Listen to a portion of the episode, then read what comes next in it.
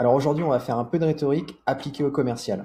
Boring. Non, non, je, je vous rassure, euh, ça, ça reste cool. J'ai retenu trois points euh, de la rhétorique euh, qui, qui sont utilisés par les grands orateurs et que moi personnellement bah, j'utilise quotidiennement soit dans mes pitchs commerciaux, soit dans mes emailing à froid. C'est l'exorde, l'éthos le pathos. Alors pour moi, lorsque vous êtes en, en rendez-vous commercial ou en campagne, ces trois points sont vraiment cruciaux à travailler et sont vraiment payants.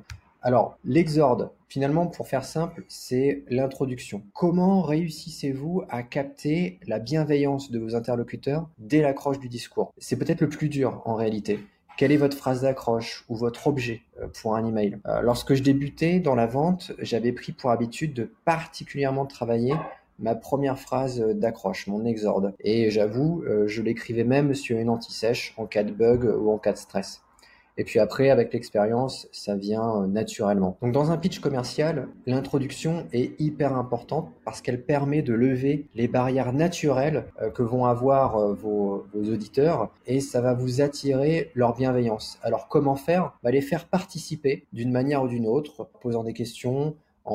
J'ai même vu une fois euh, quelqu'un faire un, quiz ou un jeu avec un, petit cadeau à la fin, c'était même une barre euh, de, de, chocolat. Je trouvais ça super cool. Ou simplement trouver des points qui permettent de vous rapprocher de lui. Moi, ce sont des choses que je fais euh, lorsque je suis en rendez-vous commercial. Ça implique évidemment de travailler en amont et de faire quelques recherches sur la personne. Le deuxième point, c'est l'éthos. L'éthos, c'est comment capter la confiance de vos interlocuteurs grâce à l'image que vous allez renvoyer de vous-même. Les preuves sociales, les marqueurs d'autorité sont amplement utilisés pour favoriser justement ce moment, euh, cet ethos. C'est très classique. Euh, par exemple, vous travaillez pour qui dans le même secteur d'activité? Là, vous faites du name dropping à foison, euh, c'est vraiment conseillé. Les marqueurs d'autorité pourront être des données chiffrées ultra précises qui vont venir affirmer votre position d'expert. Et ces marqueurs d'autorité peuvent par exemple concerner la performance de votre produit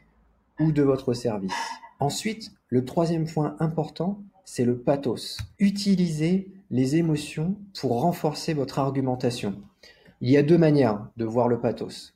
Vous pouvez utiliser une émotion et son antagonisme, par exemple faire naître la peur et rassurer en apportant la solution.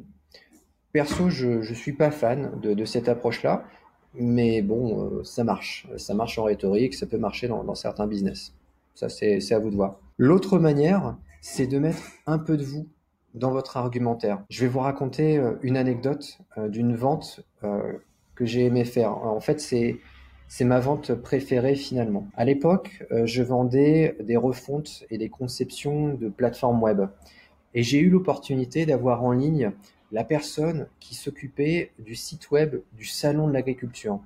Pour moi, ça représentait une énorme référence et qui allait ensuite pouvoir m'aider dans euh, du business à venir. Et j'ai eu la possibilité de faire une proposition. Durant le pitch, il y avait euh, l'équipe en face de moi et je leur ai euh, longuement raconté à quel point ce dossier me tenait à cœur parce que j'ai grandi à la campagne et qu'enfant, j'étais fasciné par le monde agricole.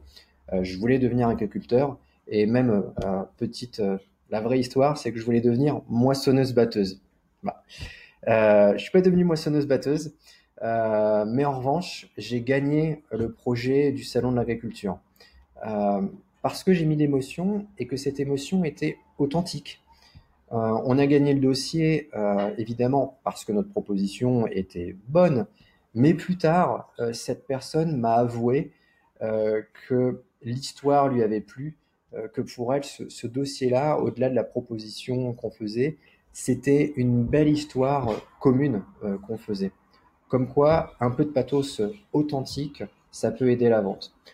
Donc voilà, euh, c'est ce que je voulais vous partager avec vous, comment moi je construis mes pitchs, comment je construis mes cold email. Trois points à retenir, l'exorde, l'éthos et le pathos. Ciao